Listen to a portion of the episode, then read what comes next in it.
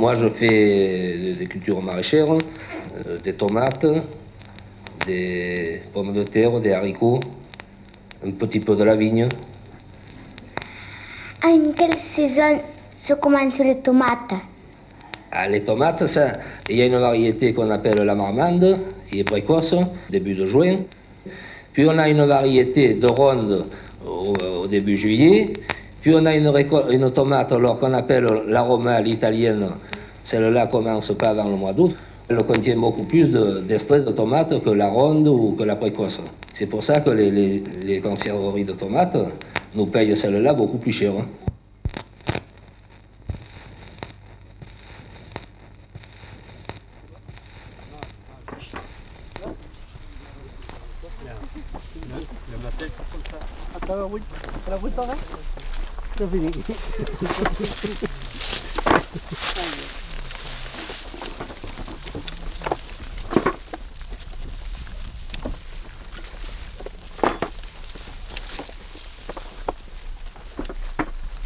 Sous les pieds, la terre. Un carnet de route sonore et photographique réalisé par Philippe Baudouin et Alexandre Manzanares.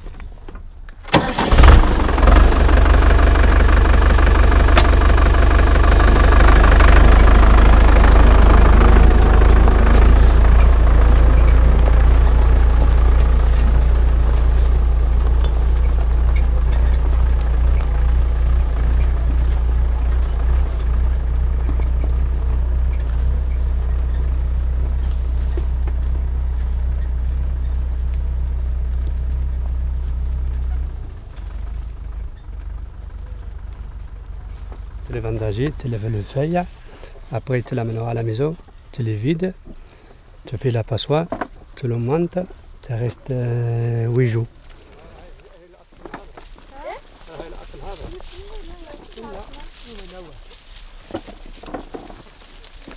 Ah, c'est la fin, on finit lundi. On en a pour cet après-midi et lundi.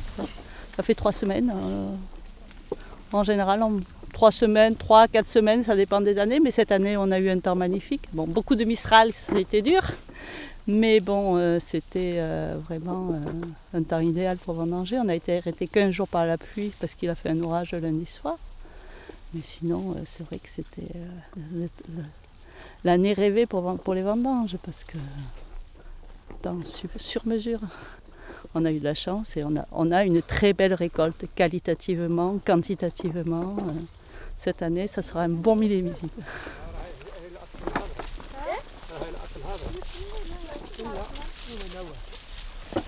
Tu le fais le montage, tu le fais tout. Après tu, les, le fais le, tout le rouge, après tu les, les vides. Tu l'entres à la cave. Mais seulement c'est des jours. Après, tu l'entres, après tu le fais les montages, tu les, tu les fais. Après tu le remplis le, le- pour.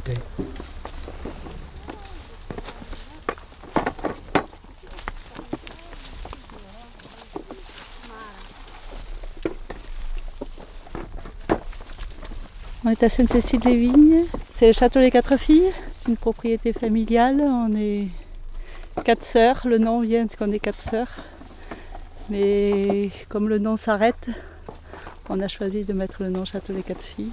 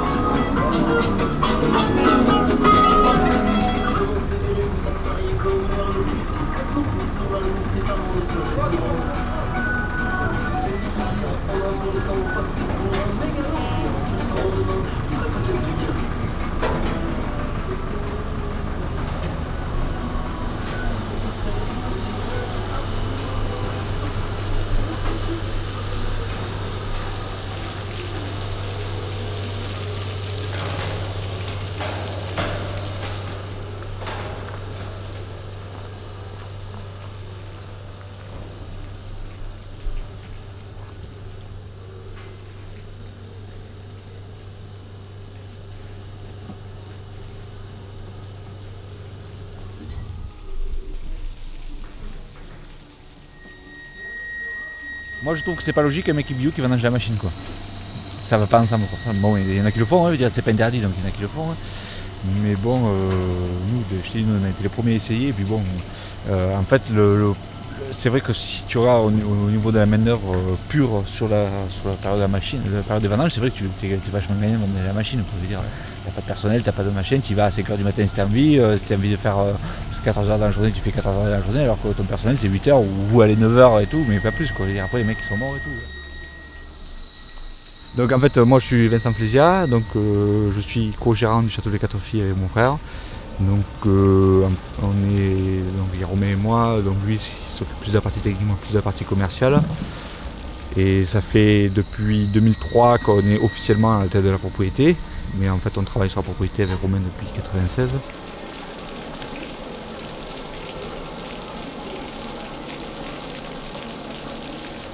Et en fait, euh, mais après c'est sur le, sur reste de l'année. Moi j'ai fait, nous on a fait le calcul une fois avec mon copain, qui, on a à la même surface de vigne, lui maintenant toute la machine et moi toute la main. Donc euh, si tu veux, donc moi c'est 14 personnes pour les vendanges. Et après on est 4 personnes à l'année quoi. Bon moi tu m'enlèves parce que je m'occupe que de la partie commerciale, donc lui il est en coopérative, donc ça fait 3, personnes à l'année quoi si tu veux. Euh, lui il vendange la machine, donc pas personne pendant- deux personnes pendant les vendanges, lui et son père, bon, un qui est sur la machine et un qui mène le tracteur à à la coopérative pour vider. Et après, euh, le reste de l'année, ben, c'est 4, personnes, ou 5 personnes toute l'année en plus de lui et son père, parce que ben, la vigne, il faut que ce soit hyper droit pour que la machine elle passe, pour pas, pas tout casser, machin et tout. Donc bon, tu fais le compte. euh. Et puis bon, après, la, la durée de vie d'une vigne, à vendanger la machine, c'est elle entre 30 et 40 ans maximum. Vendanger la main, nous, les plus vieilles, elles ont 80 ans. Donc bon, euh, pas photo, quoi. hein, euh, c'est surtout là-dessus qu'il faut, qu'il faut regarder. C'est le moment le plus, mauvais là. Tu peux goûter, vas-y goûte. Tu mets ton doigt, tu trempes, tu goûtes. Non, tu sais qu'il faut, faut pas gaspiller. oh. La machine ça tripe pas. Ça tripe pas la machine. Nous on a jeté 4, euh, allez, 60% en moyenne. On a, un morceau où on a jeté 99,9%. Euh, si on était passé avec la machine, on aurait tout ramassé, on n'aurait pas- rien du tout. Et c'était le gros problème, c'est ce qui s'est passé. Quoi. Eh Ben ouais, quand t'as des, vignobles, euh, quand t'as des, quand t'as des raisins qui sont pourris. Parce que la machine, on te dit ouais la machine ça trie le pourri. Oui c'est vrai, ça trie le pourri, mais le pourri sec. C'est-à-dire que les, les raisins qui sont vraiment secs et tout sur une, sur une, grappe, ça va pas les ramasser. Mais les raisins qui sont pourris euh, avec l'eau et tout, donc c'est la pourriture, euh, la piqûre acétique, ce qu'on appelle, euh, ça la machine ça ramasse. hein. Au contraire, ça tombe encore plus vite, ça va encore plus vite. Et dire, euh, ça, euh, qui trie. Donc, bon, alors que nous, le manager, je dis ça, tu ramasses pas, ça, tu ramasses pas. Et si, tu sais pas, tu me le demandes et tout. Et dire, bon. Euh... Ouais, c'est, ah ouais, la machine, c'est un autre parfait, quoi. C'est un autre parfait.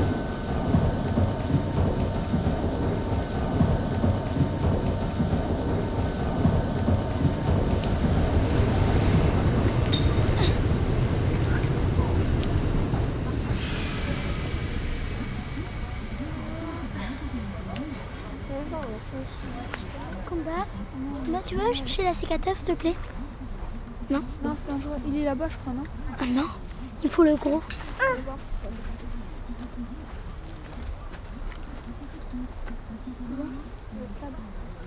Je t'ai pas dit le marteau, je t'ai dit la sécateur. Non.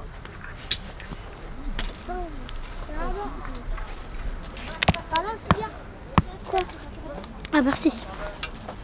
Combat. Combat. Ah, sécateur, marteau. En fait, euh, là, on va, on, va planter, on va planter des choses.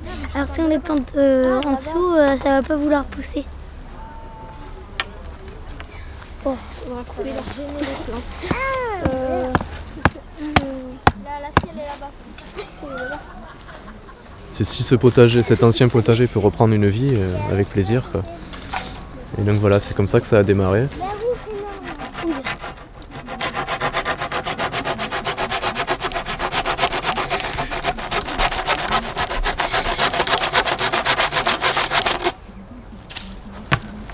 Et l'idée c'est de se dire aussi, là c'est une zone industrielle. Il y a la voie ferrée ici, il y a l'usine d'embouteillage à côté. Là il y a des gravats avec la gare. Et le truc c'est de se dire ouais mais zone industrielle, est-ce qu'on peut pas essayer de donner un petit. de créer un endroit quand même qui soit plaisant et euh, accueillir de la biodiversité, qu'on puisse. euh, voilà, que ce soit joli. Il y a plein de gens qui baladent ici dans, Là, bah, c'est essayer de redonner un petit peu un, un autre sens, une autre, une autre approche euh, à la zone. Moi, je m'appelle Lionel Masson. Et en fait, là, je suis chargé d'animer le projet euh, avec Aquaba, donc le projet jardin, euh, jardin partagé, jardin pédagogique. Euh, je suis actuellement, en même temps que je m'occupe du projet là, je suis aussi en formation de maraîchage bio. Et donc le temps libre que j'ai, bah, je le passe sur le montage du projet.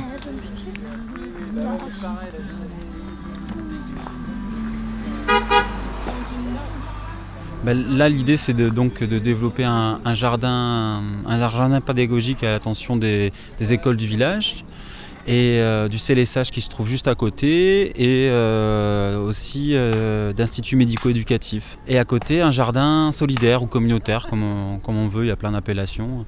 Et là, l'idée, c'est de, faire en sorte que chaque famille de Gadagne ou de bénévoles d'Aquaba, parce que c'est porté par, par une salle de spectacle qui s'appelle Aquaba, et c'est que chaque jardinier ne dispose pas de sa, parcelle propre, comme peuvent l'être les jardins ouvriers ou les, jardins familiaux, mais en fait que ce soit une parcelle euh, cultivée collectivement, donc avec des temps de réunion pour dire qu'est-ce qu'on y fait, etc.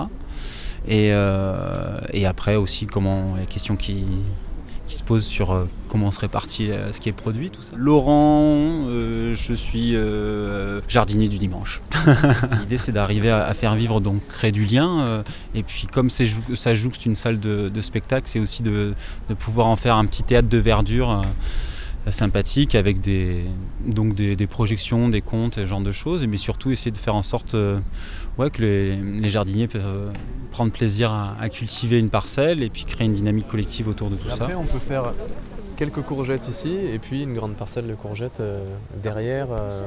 Mais à voir si chacun veut simplement un petit truc, on va pas. Il y a plein de friches partout, aux abords des villes, des villages, des zones de non-lieu.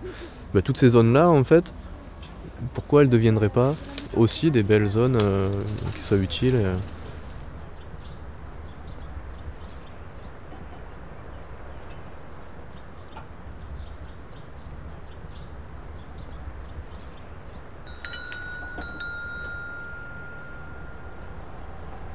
Avant, j'avais un frigo au gaz dans le fourgon que j'avais précédemment. Et puis un jour, il y a eu le feu dans le fourgon en roulant. C'est arrêté, il y avait des travaux sur la route. Et puis, euh, ma compagne m'a dit qu'il y avait des flammes à l'arrière du camion.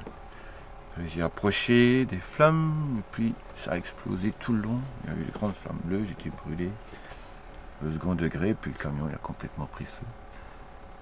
Et euh, après examen, il semblerait que le frigo au gaz, en principe, il faut l'arrêter quand on circule. Il y a un frigo qui marche au gaz. Et puis on avait dû oublier, il y a dû y avoir une fuite euh, de gaz. Et ça prenait feu partout.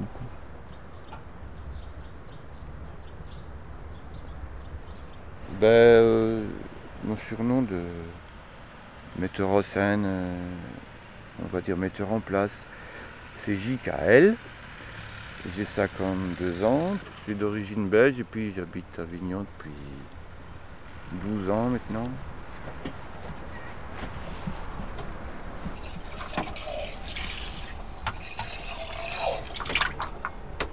Du vent? Ah ouais, toujours un peu de vent. À partir du moment où le confort te demande plus de contraintes que de davantage, ça sert pas à grand chose. Tu, tu voulais un café ou un thé? Il y a des bons cafés et des bons thés. hein. Ouais.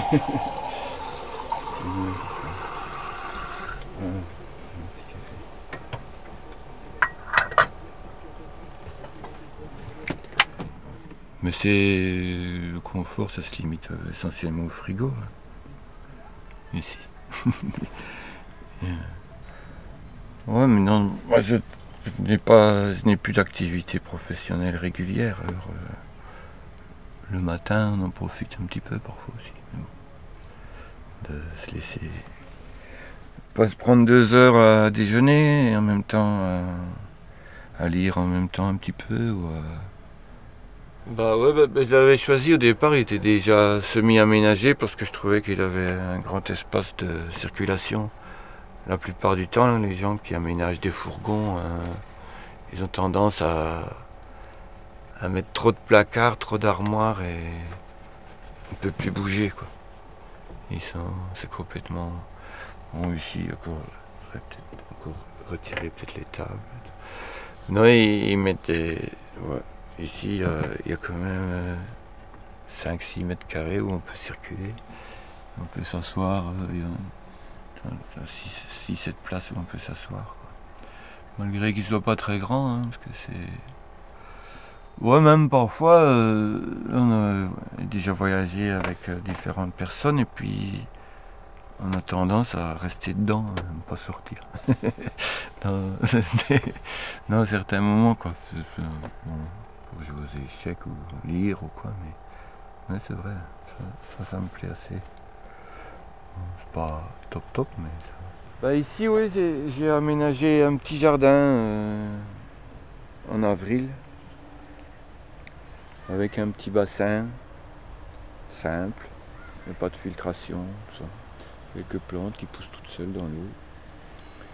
Un petit gadget qui fait de la fumée là, avec des ultrasons, je sais pas quoi. Une espèce de vapeur. Puis on a mis euh, quelques dizaines de kilos de galets du Rhône autour. Et un petit peu de. Comment ça s'appelle Des planchettes euh, pour marcher en bois. Et autour, il y a des, des plantes euh, aromatiques et dites médicinales, un petit peu comme euh, jardin de curé. Il ronronne un peu parce qu'il est plus.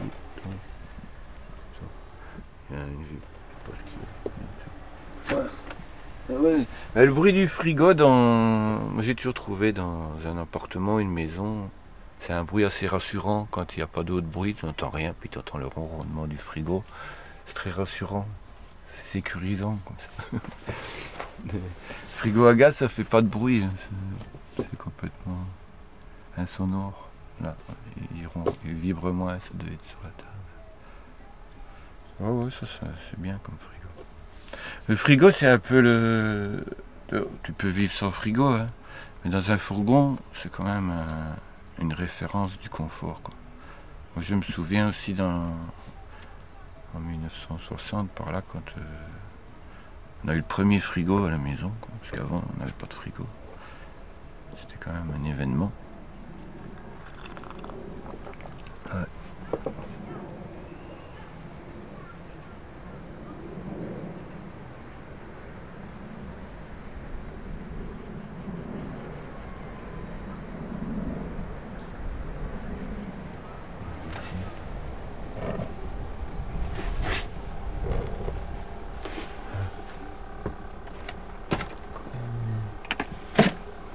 J'avais ré- réalisé euh, un spectacle euh,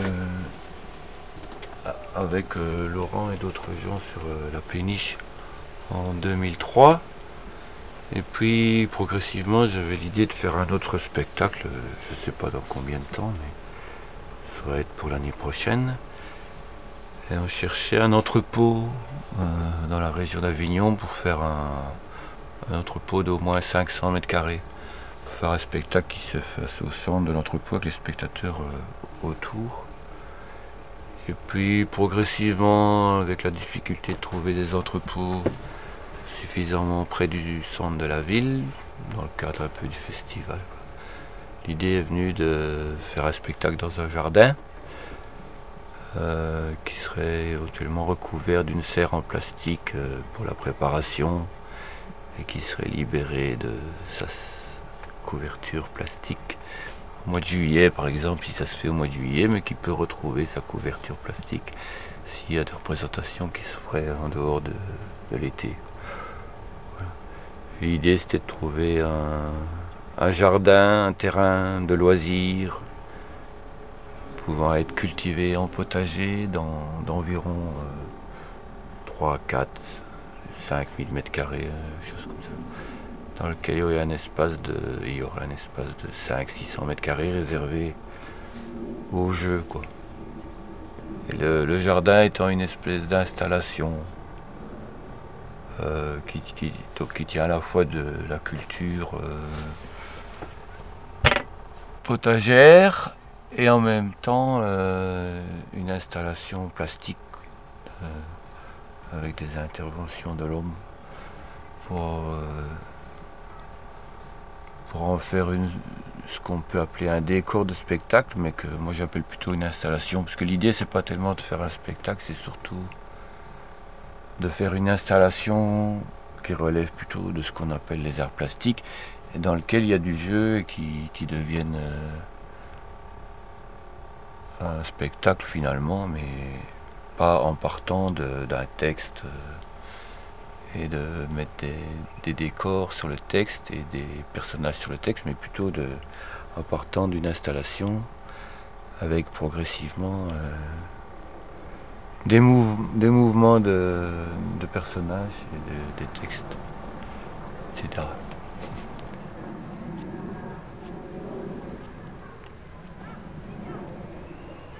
Ici, c'est le terrain, il était en prêt, quoi, gratuitement, depuis 7 ans par euh, un voisin qui, dont les filles voulaient avoir des chevaux, et puis ils avaient mis des chevaux. Elles cherchaient un terrain pour mettre leurs chevaux. Une fois qu'elles ont eu le terrain, ils ont acheté un cheval, puis un deuxième cheval. Et pendant 5-6 ans, ils ont fait du cheval en laissant les chevaux sur ce terrain. Et puis le, père avait remis tout le terrain en ordre, qui était plein de ronces, euh, semé de l'herbe, euh, labouré, installé l'eau, l'électricité, etc. Et puis euh, les filles ont grandi, elles ont quitté le domicile familial et les chevaux sont partis, le terrain est un peu revenu à l'abandon. Et le locataire principal m'avait proposé de faire un potager et d'y mettre de temps en temps le fourgon, ce qui n'est pas trop toléré par les autorités. Et il y a quelques-uns qui ont des- qui font la même chose ici, mais ça reste discret quoi. Un peu caché. Oh, dans les prochaines semaines là, on va repartir. Puisque maintenant on va de nouveau mettre des, chevaux sur le terrain. Puis moi je suis en recherche d'un autre terrain. Peut-être ici, peut-être ailleurs.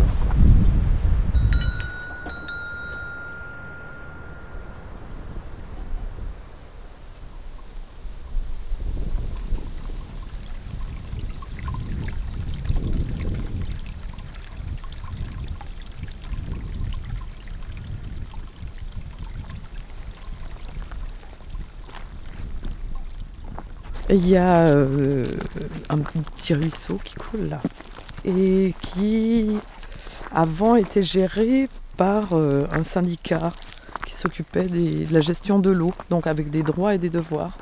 Voilà, et ce syndicat est tombé et euh, a disparu. Donc maintenant c'est l'anarchie et beaucoup de problèmes. C'est-à-dire qu'avant, il y avait beaucoup de gens qui avaient besoin de l'eau. Plus bas, vers le village, il y a un moulin, quoi, les restes d'un moulin. Donc toute cette eau était utilisée pour arroser ou voilà. Et maintenant, c'est chacun pioche dedans. Il y a des maisons là qui n'avaient plus d'eau, qui avaient des puits et qui se sont asséchés, donc euh, ils pompent pour euh, leurs usages. Euh, c'est- hein, on prend l'eau là où elle est.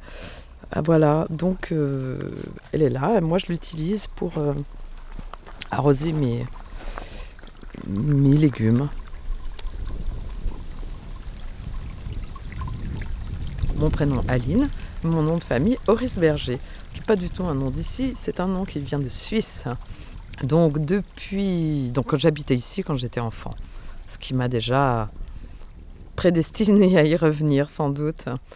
C'était mon terrain d'exploration, le Luberon. Eh bien, euh, il a fallu que je revienne, quoi.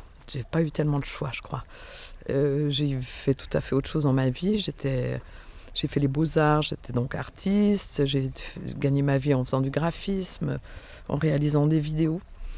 Et un jour, j'ai choisi un texte pour faire un film qui s'appelle La Mounine, ou Note après coup sur un ciel de Provence. C'est un film, un texte de Francis Ponge, Évidemment, la Mounine, c'est à mi-chemin entre Marseille et Aix. Donc déjà, pour faire ce film, j'ai été obligée de revenir là. Et après, les choses se sont enchaînées, quoi. Voilà, et puis ben, après, pour faire vivre cet endroit, euh, eh bien, il faut planter les choses parce que cet endroit a sa logique. C'était une exploitation, donc euh, je dirais que je suis agricultrice artiste. je sais pas comment dire ça, mais j'ai pas le sentiment de que les choses sont si coupées les unes des autres. je crois que quand je vois il y, a toutes sortes de travaux d'artistes, peut-être sans doute de plus en plus, qui travaillent avec le vivant et qui euh, posent des questions hein, autour du vivant et de la faculté de la terre de nous nourrir, etc. Donc j'ai l'impression d'être dans une continuation euh, différemment, mais dans une continuation de ma précédente activité. Et voilà, maintenant, je suis agricultrice dans la petite boîte des agriculteurs officiellement.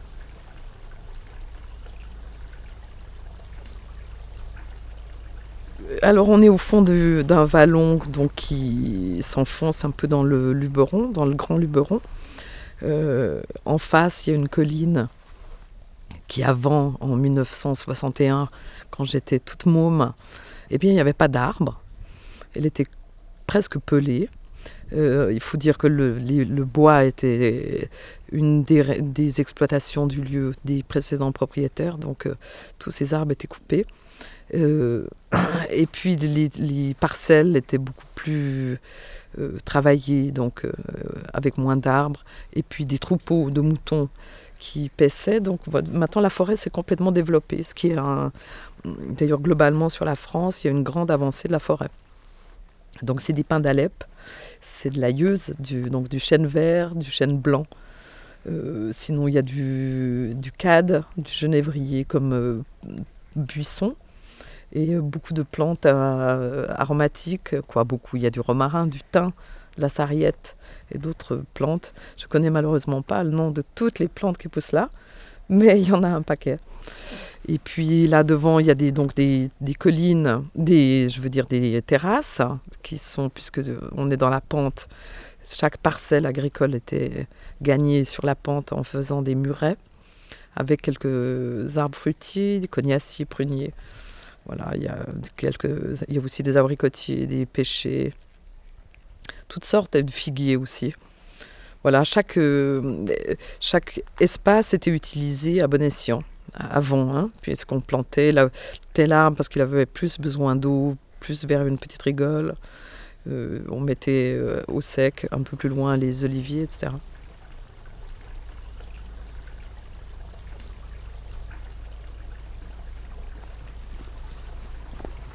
Où il y a beaucoup d'histoires ici. Hein. Il y a beaucoup d'histoires. Là, vous verrez, on passe à côté du chemin. Là, il y a un immense cyprès qui est classé d'ailleurs, euh, qui a été répertorié comme arbre remarquable. Il y a eu un, répertoire qui a été fait, euh, je crois, plus ou moins initié par le parc du Luberon. Voilà, ici, sur la propriété, il y a deux arbres remarquables. Ce cyprès, qui est sans doute un arbre marqueur. Ça doit être, euh, il doit être lié à une limite de parcelle. Et en haut, devant la maison, il y a un, baobab. Non, c'est un marronnier qui est énorme voilà, qui a justement les pieds, toutes les racines dans l'eau. Donc il s'est développé euh, magnifiquement. Et lui aussi, on dirait un éléphant. Il est énorme. Voilà, donc avant, je disais qu'il y avait plein d'histoires. Il y, avait, il y a l'histoire d'une femme qui était habitante dans, la, dans cette maison et qui, euh, euh, ma, ma, foi, a eu un enfant pendant que son mari était à la guerre.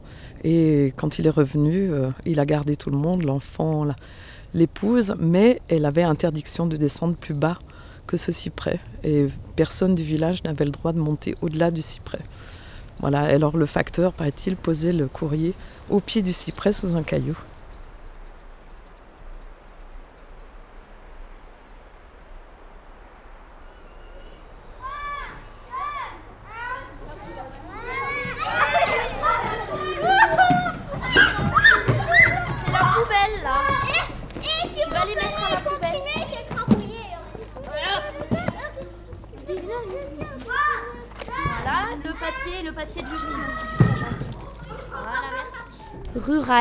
Eh ben, c'est la vie à la campagne, village, mais euh,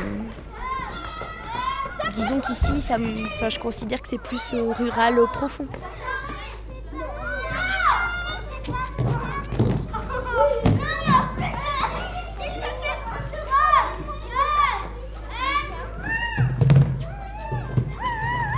Bah déjà euh, c'est la classe unique, même s'ils sont que 12, bon ça c'est bien, mais mon classe unique euh, c'est beaucoup plus de travail de préparation.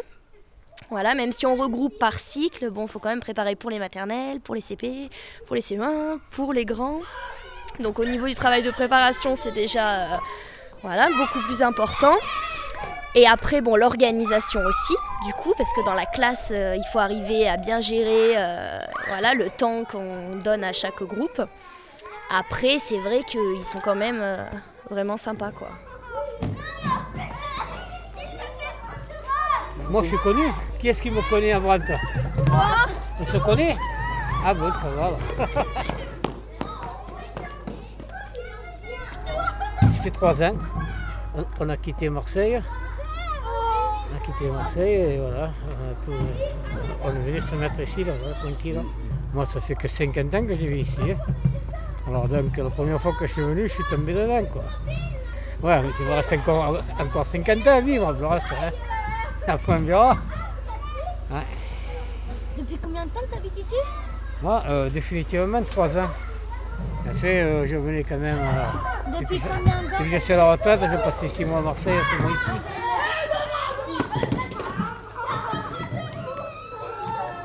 Ah oui, l'école, ben, la récréation. On a ouais. vu que dès que vous passez devant le les gamins Oui, oui, mais ça devient un jeu, puis, puis les enfants, ça les. Comment dire, euh, au point de vue politesse, au point de vue respect, tout ça. D'accord. Ouais. Tandis que justement, euh, ce qu'on avait de bon nous, avant, quand on était plus jeune, on, on- on s'est intégré avec, avec les personnes âgées, on jouait ensemble au, au boule, aux cartes, tout ça. Vous voyez, je veux dire, de, de 20 ans à 80 ans, il y avait, pas, il y avait comment? C'est pour ça que je cherche à conserver euh, certains contacts avec, avec les enfants, comment je veux dire.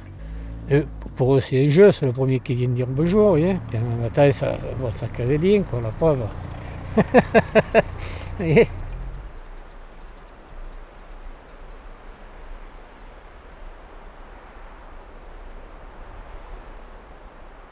Ben là, on fait vraiment face à la face nord du Ventoux, donc qui est euh, une pente abrupte. Bon, à cette saison-là, évidemment, pratiquement jusqu'à mi-pente, c'est couvert de neige. Euh, là, on est aujourd'hui un petit peu soleil et brume, donc euh, ça rend un petit peu mystérieux les contours. Là, c'est plutôt pas mal. Moi, c'est comme ça que je l'aime, en tout cas. Qu'est-ce que je pourrais en dire d'autre? Ben, Que moi, il m'effraie pas. Alors, je sais qu'il y a des gens qui le trouvent effrayant comme ça cette saison-là.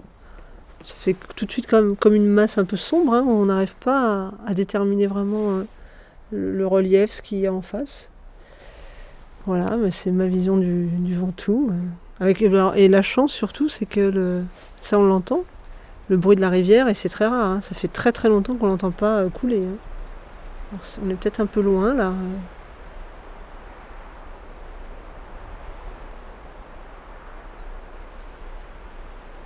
Et alors à Brandt euh, aussi, il y a un petit truc euh, vraiment sympa, c'est qu'il y a les deux arbres qui ont célébré la Révolution. Donc celui-là qui a 200 ans, c'est l'orme de la Révolution. Et devant l'école, il y a le, le tilleul du bicentenaire de la Révolution. Et celui-là, quand même, c'est un, un des derniers ormes du Vaucluse qui a toujours été euh, entretenu par le, par le village et tout ça, pour pas qu'il meure, parce qu'il y a eu la fameuse maladie là. Et celui-là, bah, il est là. Et il est en face de l'église parce qu'on suppose que c'est le, prêtre qui a dû le planter, le prêtre euh, Jérôme à l'époque. Donc ça c'est... On le soigne, on le soigne, hein, parce qu'on fait venir des, bûcherons voltigeurs là, qui s'accrochent là-haut et, qui essayent de le tailler pour qu'il dure encore un petit peu. Ben, moi je m'appelle Nathalie David et je... Bah, comment dire, voilà, moi j'ai grandi à Saint-Léger, qui est le petit village à côté. Euh, J'habite à Brandt. Et, euh, et en fait, ben, on a créé avec Pascal une petite maison d'édition. euh, Et on fait des livres sur le Ventoux parce qu'on aime cette région. Et, surtout, on ouvre la poterne voilà, pendant six mois de l'année où on a envie de proposer euh, un tas de trucs aux gens. Ça va de la nourriture au sens propre parce qu'on propose plein de produits, mais aussi on fait de la musique, on fait des lectures, un tas de trucs comme ça. Mini lieu culturel à vente. Voilà. Et moi, je suis Pascal Merlette et j'habite ici depuis 95. Je, suis considérée euh, comme une néo. néo. Né... néo-rurale. Voilà, je, venais de Paris et, je suis venue ici pour la première fois en 92 en vacances.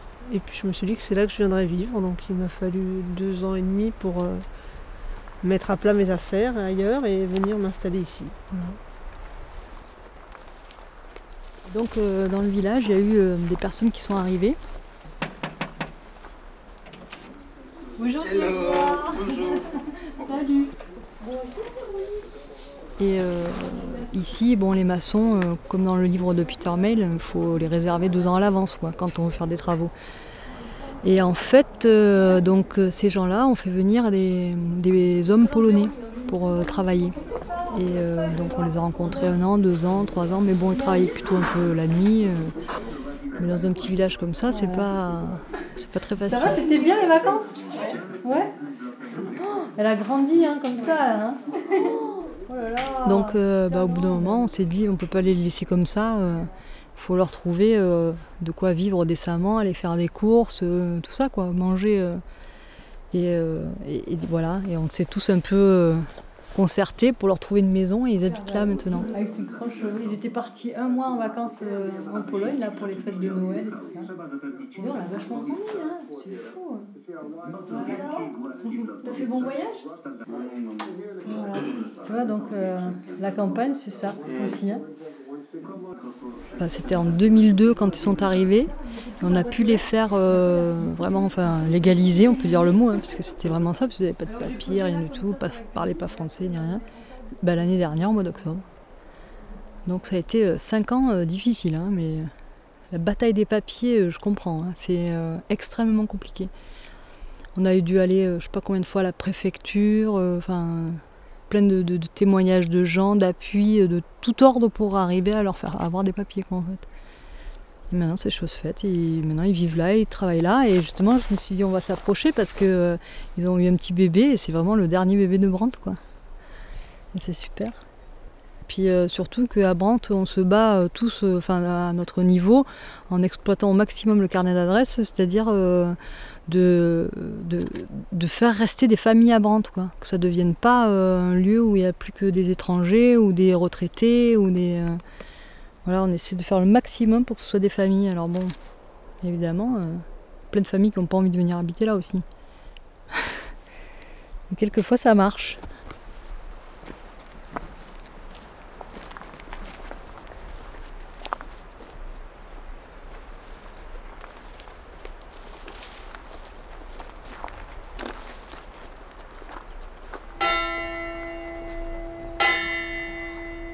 C'était sous les pieds la terre, un carnet de route du monde rural.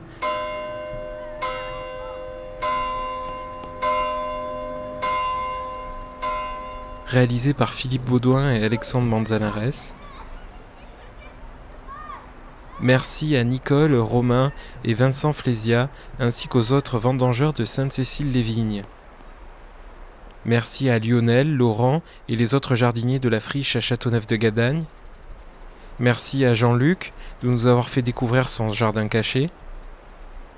Merci également à Aline Horis-Berger, agricultrice à Vaugines.